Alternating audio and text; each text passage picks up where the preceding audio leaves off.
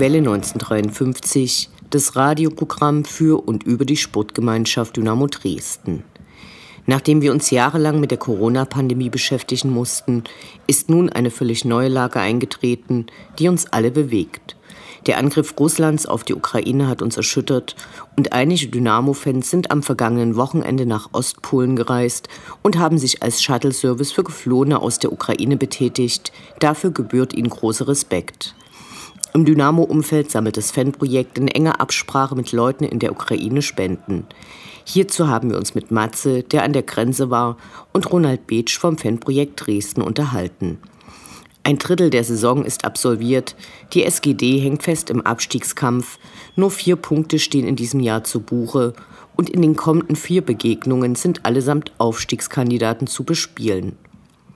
Es stehen also große Aufgaben an, bis dann bis zum Saisonende nur noch Teams aus der unteren Tabellenregion gegen uns antreten. Wohl auch unter diesem Eindruck wurde der seit zehn Monaten wirkende Cheftrainer am Dienstag beurlaubt. Wir sagen Danke Alexander Schmidt und herzlich willkommen Gerino Capretti. Das erste Mal wird er gegen Bremen an der Seitenlinie stehen. Heute Nachmittag fand im Stadion die öffentliche Gedenkfeier für Dynamo-Legende Dixie Dörner statt, zu der 100 Gäste, Familienmitglieder, Freundinnen und Freunde, engste Weggefährten, ehemalige Mitspieler sowie Vertreterinnen und Vertreter der SG Dynamo Dresden geladen waren. Fans konnten mit kostenlosen Eintrittskarten auf die Tribünen.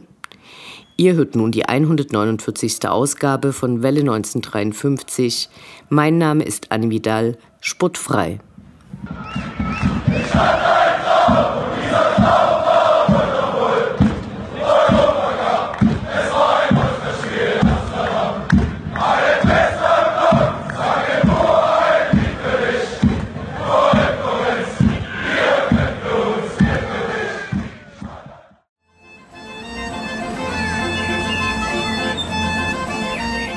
Wir Fans bleiben Dynamo treu. Doch die im Trikot kommen und gehen und die in den Anzügen sowieso. Wir schauen zu, wie sich das Personalkarussell bei der SGD munter dreht.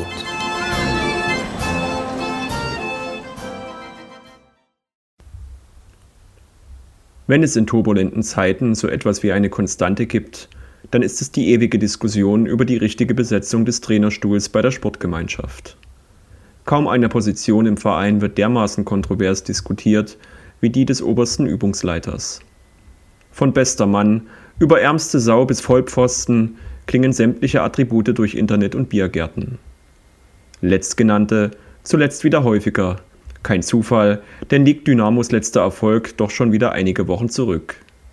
Am dritten Advent, noch im alten Jahr also, holte die SGD zuletzt drei Punkte. Als zu lang befand diese Durststrecke nun die sportliche Führung des Vereins und beurlaubte mit Alexander Schmidt den nunmehr 27. Cheftrainer seit Eingliederung in den gesamtdeutschen Fußball. Die Sätze, welche die Entscheidung erklären, klingen denen der Vergangenheit sehr ähnlich. Von Spielen, die, Zitat, nicht so gelaufen sind, wie wir uns das alle gewünscht hätten, und einem in dieser kritischen Phase der Saison zusätzlichen Schub, Zitat Ende, haben wir schon häufiger Entscheidungsträger schwadronieren gehört. Zuletzt vor nicht mal einem Jahr. Im April 2021, nach einer deutlichen Heimniederlage gegen Halle, musste Markus Kocinski seinen Spind räumen. Es übernahm, für viele sehr überraschend, Alexander Schmidt. Im Fachjargon spricht man gern von Feuerwehrmann in dem Zusammenhang. Ein Trainer wird kurz vor Saisonende eingestellt, um die gefährdeten Ziele doch noch zu erreichen. Im Falle von Schwarz-Gelb war es der Wiederaufstieg in die zweite Liga. Der Feuerwehrmann sollte am Ende Erfolg haben und verdiente sich mit 16 Punkten aus sechs Ligaspielen ohne Gegentor eine Weiterbeschäftigung in der kommenden Zweitligasaison. Ende August, nach weiteren vier Ligaspielen, zehn Punkten und Tabellenplatz 2 in der neuen Spielzeit sowie einem Pokalerfolg schien es, als wären wir Zeuge einer neuen Traumsymbiose von Trainer und Mannschaft geworden. Alexander Schmidt und Dynamo Dresden, das schien einfach zu passen. Angriffspressing, Gegenpressing und Umschaltspiel waren die Basswörter, die das Spiel des von der Euphorie getragenen Aufsteigers unter seinem neuen Wundertrainer charakterisieren sollten. Doch als das Grün auf den Blättern langsam den Rottönen wich, gab es plötzlich erste Risse in der golden schimmernden Fassade. Auch bedingt durch schwere Verletzungen von Leistungsträgern stotterte plötzlich der Motor. Dynamo verlernte das Punkten und in der Tabelle ging es steil abwärts. Nach acht Niederlagen aus neun Spielen wackelte der Stuhl des Trainers Anfang November bereits bedenklich. Im Rahmen einer Aussprache mit den Gremien einigte man sich noch auf das Weitermachen in dieser Konstellation. Drei Siege vor Weihnachten brachten ein wenig Vertrauen zurück und sorgten für einen besinnlichen Jahresausklang an der Linnéstraße, verbunden mit der Hoffnung, dass mit Verstärkungen im Wintertransferfenster sowie der Rückkehr einiger Rekonvaleszenten die Rückrunde stabiler verläuft. Doch die Tendenz war nicht wirklich positiv. Die Mannschaft schaffte es kaum, zwei Halbzeiten auf annähernd gleichem Niveau zu spielen. Trauriger Höhepunkt das Heimspiel gegen den direkten Konkurrenten Hansa, als die erste Hälfte komplett in die Binsen ging und man sich von der Kogge regelrecht kapern ließ. Die folgenden drei Spiele, zwar allesamt nicht schlecht, auch mit Blick auf die jeweiligen Gegner, aber eben auch nicht gut. Vor allem, es fehlten die Ergebnisse. Wenn bei vier Heimspielen in 2022 nur zwei Punkte herausspringen, dann ist das selbst für einen Aufsteiger zu wenig. Eine Besserung wurde dem als scheinbaren Messias gestarteten Trainer nun nicht mehr zugetraut. Wir sagen Danke. Sein Nachfolger steht mit Gerino Capretti inzwischen auch schon fest. Mit erst 40 Jahren ist er ein vergleichsweise junger Vertreter seiner Zunft ohne Zweitliga-Erfahrung, in einer schwierigen Phase sicher nicht ganz risikoarm diese Entscheidung, doch getreu dem Motto, wer nicht wagt, der nicht gewinnt, hoffen wir alle auf einen guten Ausgang. Immerhin gilt der Neue in Fachkreisen als großes Trainertalent.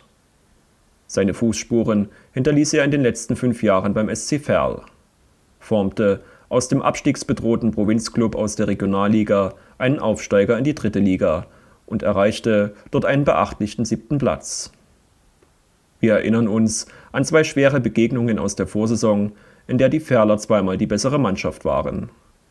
In Dresden siegten abgezockte Goldfüße am Ende noch mit 4 zu 1, doch im Rückspiel waren selbige mit einem 0 zu 0 am Ende sehr gut bedient. Nach einigen Abgängen lief es in dieser Saison nicht mehr ganz so erfolgreich weiter. Nachdem er bereits im Sommer mit anderen Vereinen in Verbindung gebracht wurde, entschied er sich, den im Juni 2022 auslaufenden Vertrag nicht zu verlängern. Nach dem Abrutschen auf einen Abstiegsplatz entschloss sich der Club im Februar zur vorzeitigen Trennung. Dies gab nun Ralf Becker die Chance seinerseits zuzugreifen. Mutiges Vorwärtsverteidigen, aber auch dominante Ballbesitzphasen charakterisieren seine Idee von Fußball. Zumindest auf dem Papier scheint dies zu unserer jungen, technisch talentierten Mannschaft zu passen. Doch wichtig wird sein, die Jungs auch mental durch den schwierigen Abstiegskampf zu führen. Wir wünschen in jedem Fall gutes Gelingen. Aber gut, ich meine, alles, was ich jetzt rede, ist alles Schall und Rauch. Das Interview. Gespräche mit Spielern, Funktionären, Initiativen, Freund und Feind.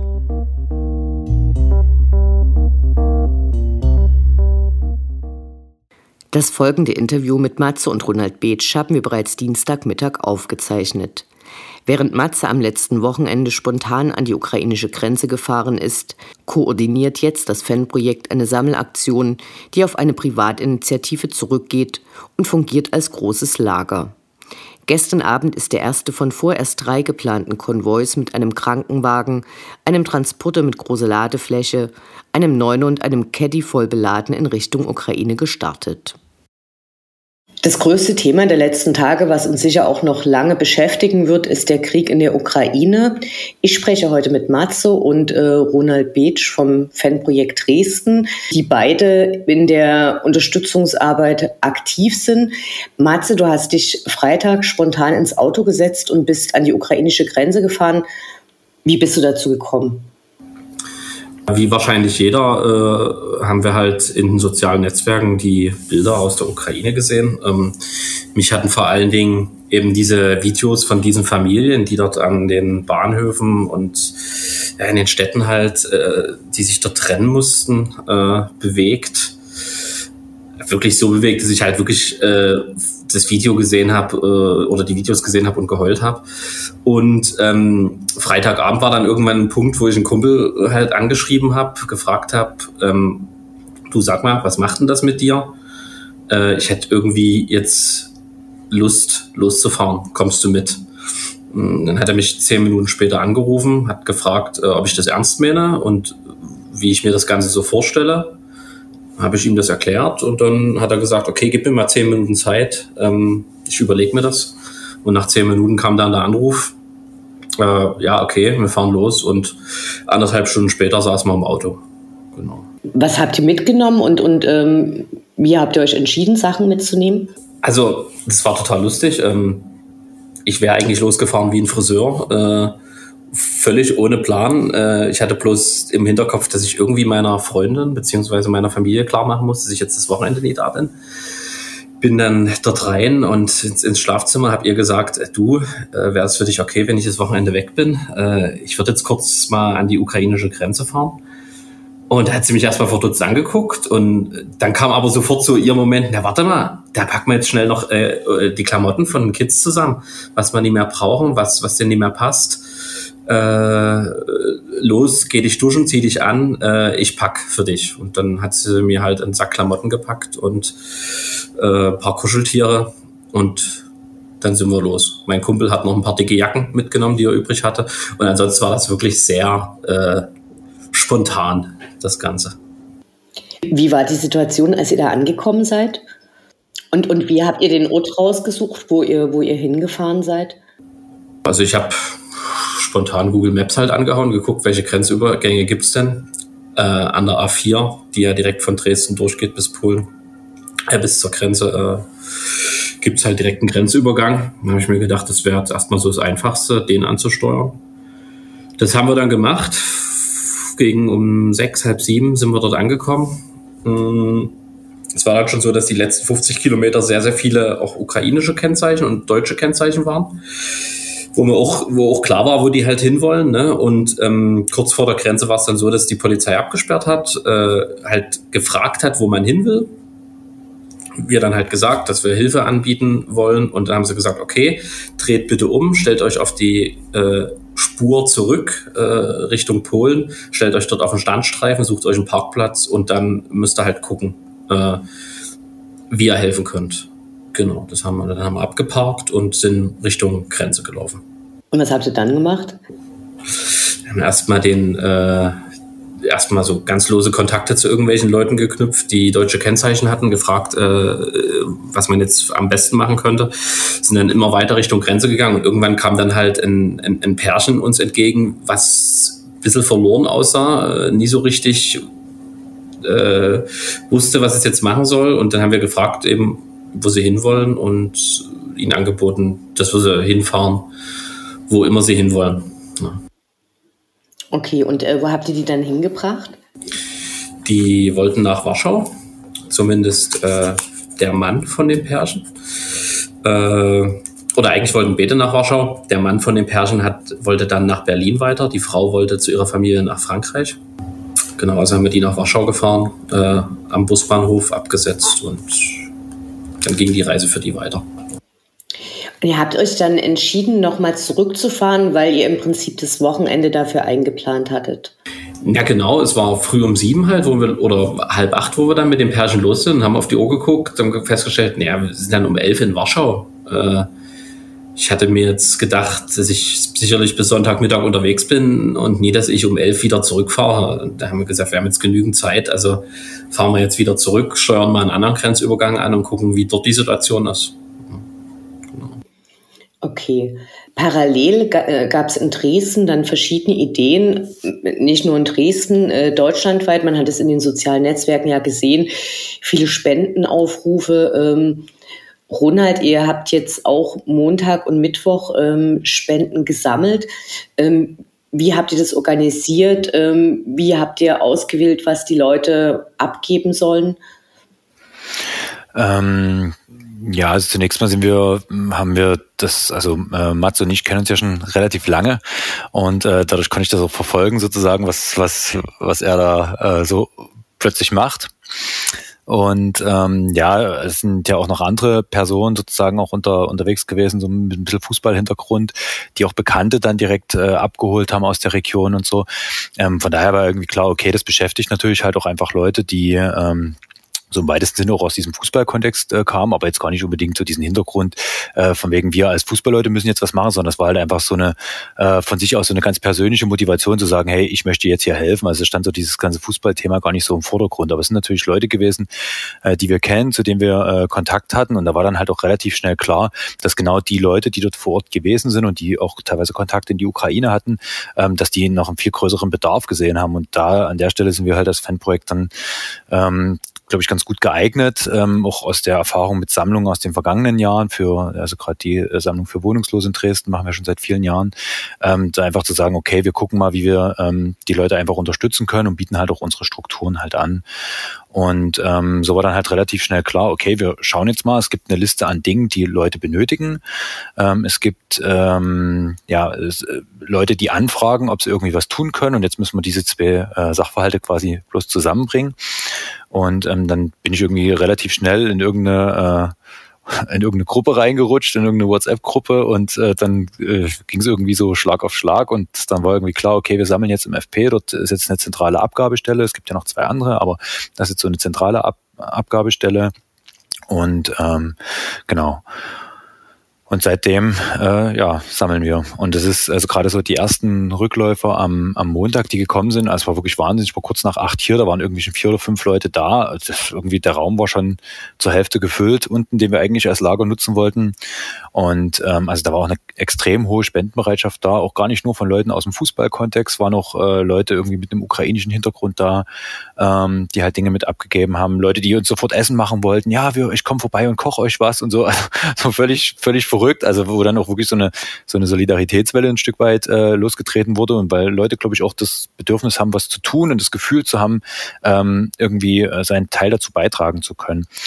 Ja, und von da an haben wir dann eigentlich gesagt, okay, wir äh, machen jetzt ähm, äh, müssen das halt ein bisschen sortieren und äh, ja, jetzt haben wir unfassbar viele Spenden, viel, also schon allein am Montag bekommen, äh, viel, viel mehr als das, was wir bei den äh, Sammlungen für, für wohnungslose Menschen äh, äh über Wochen hinweg eingenommen haben, ist wirklich völlig irre. Das FP platzt aus allen Nähten. Sprecht ihr euch dabei mit anderen Spendensammlungen in Dresden ab? Ähm, ja, also ich bin, bin gestern mit äh, Leuten in Verbindung gewesen, die auch äh, eine andere Sammelstelle hier noch in Dresden haben. Ähm, das Zentralwerk sammelt da ja zusätzlich halt auch noch. Die werden dann äh, ähm, also die planen ja auch so einen eigenen Konvoi, haben auch viele Spenden gesammelt. Ähm, und ja, also im weitesten Sinne äh, spricht man sich halt irgendwie ab, aber wir haben ja eine relativ klare Liste an Dingen, die wir benötigen. Das sind die Dinge, die äh, sich sozusagen auch gewünscht wurden von, von Personen aus, ähm, äh, aus der Ukraine speziell. Und äh, wir versuchen halt diese Dinge zu sammeln. Darüber hinaus kommen aber viel, viel mehr Dinge an. Das ist meistens so bei Sammlungen, auch bei den, wenn wir für die Wohnungslosen in Dresden sammeln, ist das eine ähnliche Situation, ähm, dass wir ganz viele Dinge bekommen, äh, zu denen wir ursprünglich gar nicht aufgerufen haben. Wir nehmen das dann oftmals dann trotzdem an. Das nützt uns für unsere spezielle Sammlung, hat uns das im ersten Moment aber gar nicht so viel genützt, sodass wir die Sachen auch ein bisschen trennen mussten. Und da sind wir dann auch mit anderen Initiativen in Verbindung getreten, haben gefragt, könntet ihr bestimmte Dinge für eure Sammlung halt äh, mit übernehmen? Der erste Konvoi, den wir machen wollen, der sollte ja explizit ähm, oder den diese Gruppe an, an Leuten machen wollte, was das Fanprojekt im Endeffekt nur unterstützt. Wir sind ja nicht Initiator, sondern wir unterstützen das ja nur, sollte in die ähm, in die Ukraine direkt gehen und da hast du halt einfach einen anderen Bedarf als äh, sozusagen zum Beispiel auf polnischer Seite, wo viele äh, Familien oder äh, Frauen mit Kindern und sowas halt ankommen, ist halt was anderes als auf der ukrainischen Seite, wo halt vor allem die Männer vor den Grenzen dann irgendwie stehen bleiben, weil sie nicht rüber dürfen. Deswegen mussten wir die Dinge, mussten wir schauen, wie wir jetzt damit umgehen. Und da hat aber äh, Matze, da schließt sich so ein Stück weit der Kreis, auch durch seinen, äh, durch seine Fahrt vom vergangenen Wochenendes äh, einfach auch äh, Kontakte schon vor Ort aufgebaut zu den, zu den Grenzübergängen, ähm, so dass er dort explizit auch nachfragen konnte, was für Dinge gebraucht werden und welche Dinge ähm, wir sozusagen auch mit hinbringen können, so dass wir jetzt quasi aus diesem ursprünglichen Plan äh, ein was in die Ukraine zu bringen, jetzt sozusagen noch einen zweiten Plan gefasst haben, äh, Dinge halt auch äh, vor die ukrainische äh, Grenze zu bringen auf polnische Seite. Wichtig ist es halt dabei, dass es halt nie irgendwie so eine ganz Blindlings-Sammlung ist, sondern dass es halt wirklich auch ein Stück weit darum geht, den Bedarf halt festzustellen. Ich weiß, dass beim Spenden immer viele Leute alles Mögliche gern geben wollen und so, aber wichtig ähm, ist für uns halt, dass wir dort vor Ort diese Strukturen, die sich dort gerade halt aufbauen, diese Unterstützungsstrukturen halt auch nicht überfordern. Also wir versuchen jetzt die Sachen auch im Vorfeld ordentlich zu sortieren, äh, zu beschriften und so weiter dass man halt jetzt nie einfach mit einem riesigen Laster hinkommt, Dinge ablehnt und sagt, hier, schaut mal, was ihr davon brauchen könnt und was nie, sondern dass es wirklich zielgerichtet ist, dass klar ist, das brauchen die Leute, das wünschen die sich und das organisieren wir hier. Ihr habt jetzt erstmal ähm, nur Montag und Mittwoch das Fanprojekt für die Sammlung geöffnet. Werdet ihr denn zum späteren Zeitpunkt weitermachen oder werdet ihr jetzt erstmal versuchen, ähm, dass die Sachen in die Ukraine kommen und äh, wie sieht da die Planung aus? Also wir müssen jetzt einfach sehen, was jetzt am Mittwoch noch zusammenkommt. Ähm, ich vermute mal, wir werden das jetzt gar nicht mit einem äh, Konvoi so alles wegbekommen. Also wir werden wahrscheinlich noch eine zweite Planung machen müssen. Ich denke, die Art der Sammlung wird sich jetzt ein Stück weit ändern. Es gibt ja auch europaweit eine sehr große Solidarität, viele Spendenaktionen, viele Sammelaktionen. Ähm, und wir werden jetzt auf jeden Fall die, die Sachspenden, die jetzt bei uns ankommen, äh, komplett auch verteilen. Das ist klar. Wir müssen gucken, wie viel Kapazitäten wir dafür brauchen. Ähm, das organisiert sich quasi alles gerade im Hintergrund. Ähm, und äh, dann wird es dann wahrscheinlich äh, tatsächlich eher in, in so die Richtung gehen, dass man verstärkt Geldspenden halt einsammelt, um noch gezielter auch die Dinge zu, zu organisieren, die tatsächlich benötigt werden. Und da hoffen wir natürlich, dass sich da auch viele, äh, ja klar, äh, viele Fans hören deine Sendung, also vor allem viele Fans natürlich auch dran beteiligen, keine Frage. Leute, die sich ähm, gern noch beteiligen möchten und aber vielleicht ähm, gar nicht so viele Sachen da auf der Liste haben oder denken, dass es da schon genug gab und vielleicht äh, finanziell unterstützen wollen, welche Kampagne empfehlt ihr dafür?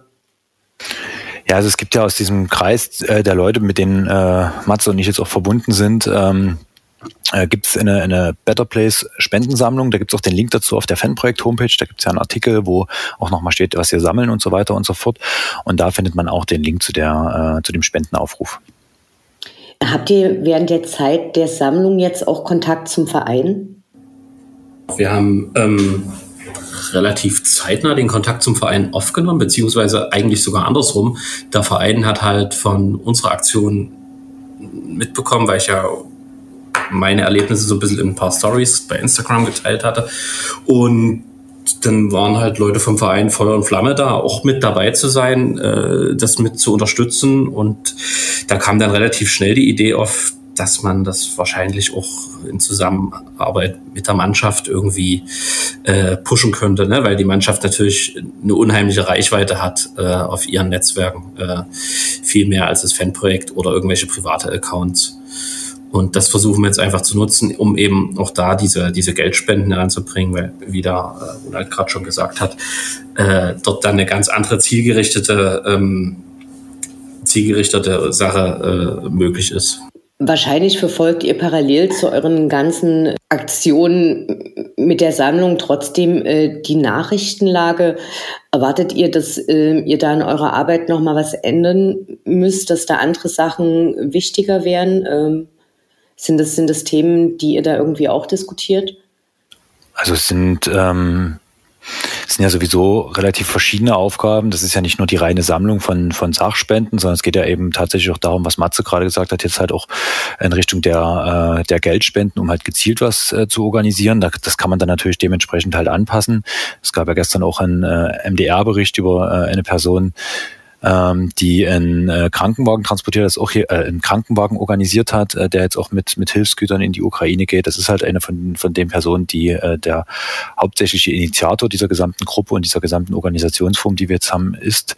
Ähm, es geht dann darüber weiter, dass äh, natürlich jetzt auch ein große, große, großer Druck auch auf die auf die Grenzen halt äh, zu Polen und der Slowakei halt besteht, sind jetzt auch in den vergangenen Tagen immer wieder einzelne Leute ähm, in die äh, in die Grenzregion gefahren und haben Leute mit hergebracht. Ähm, teilweise bekannt, die man schon kannte, teilweise aber auch Leute, wo aus der ukrainischen Community ähm, Anfragen an uns gestellt wurden, ob es denn irgendwie möglich wäre, die Leute irgendwie abzuholen.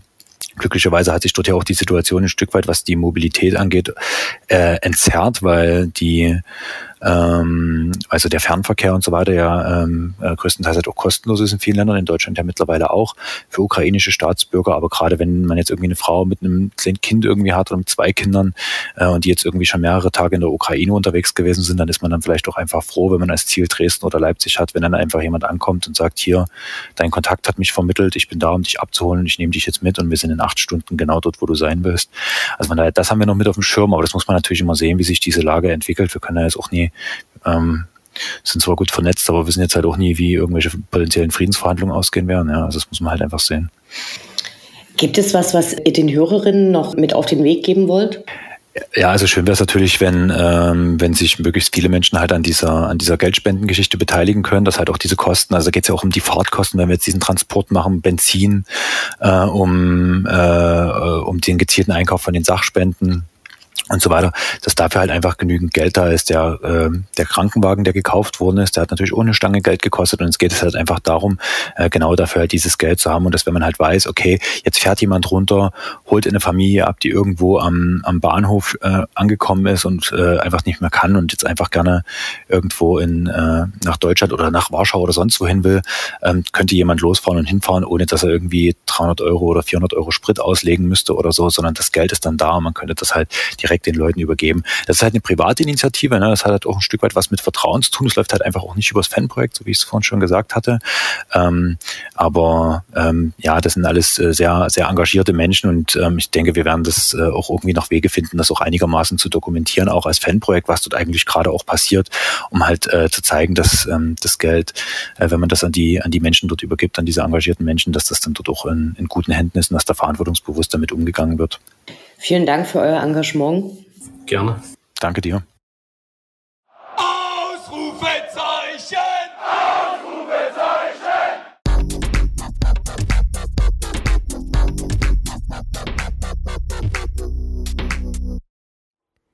Der Blick nach vorn. Die nächsten Spiele, die nächsten Termine. Hoffnung und Zuversicht. Niederlage oder Ufter.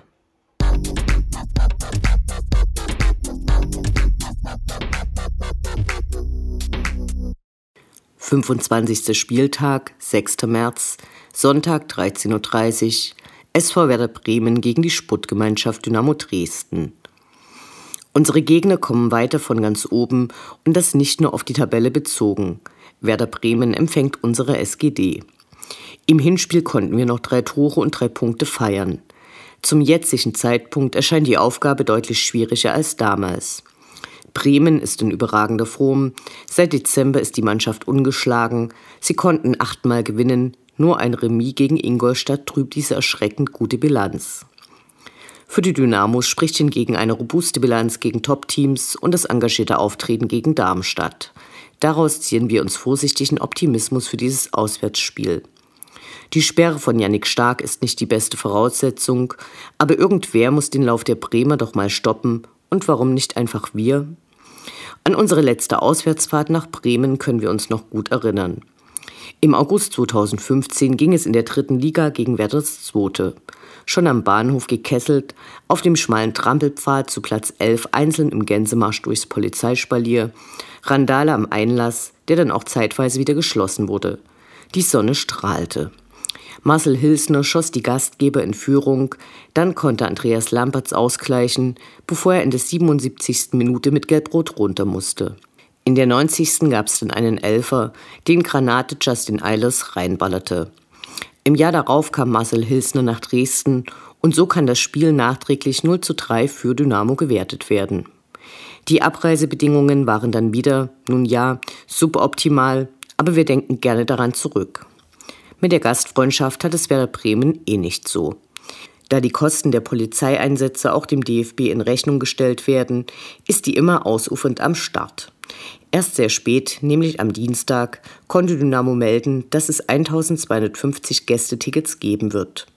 Damit können eigentlich nur Leute Karten kaufen, die am Stadion vorbeikommen, weil es für den Versand zeitlich nicht mehr langt. Zum anderen sind es eben auch nur 5% und nicht die eigentlich üblichen 10% Gästekontingent. Zeitliches Aufstehen kommt hinzu, egal, wir freuen uns drauf. 26. Spieltag, 12. März, Sonnabend 13.30 Uhr, Sportgemeinschaft Dynamo Dresden gegen den FC St. Pauli. Nach den beiden Abendspielen im RHS nun wieder einmal ein Heimspiel am Nachmittag. St. Pauli kommt zu Gast. Zum dritten Mal treffen wir in der laufenden Saison auf die Hamburger.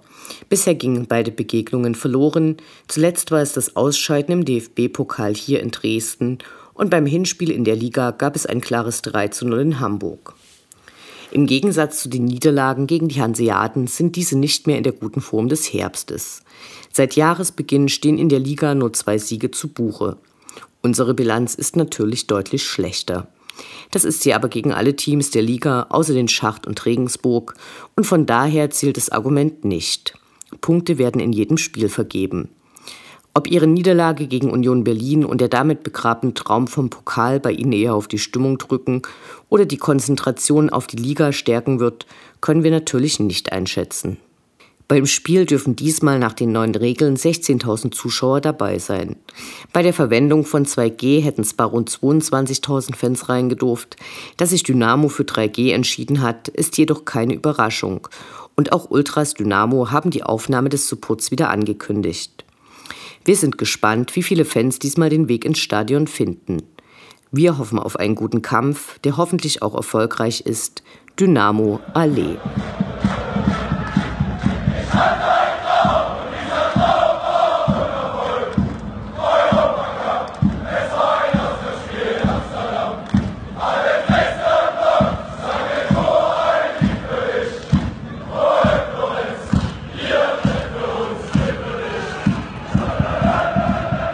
Das war Welle 1953, das Programm für und über die Sportgemeinschaft Dynamo Dresden. Eine neue Sendung über die SGD, uns, die Fans und alle Neuch und Widrigkeiten auf dem Weg zum Europapokal gibt es in zwei Wochen bei Coloradio und zum Nachhören im Internet auf welle1953.net als Podcast, den ihr selbstverständlich abonnieren könnt, um keine Sendung zu verpassen. Mein Name ist Anne Vidal. Auf Wiederhören. Bis zum nächsten Mal.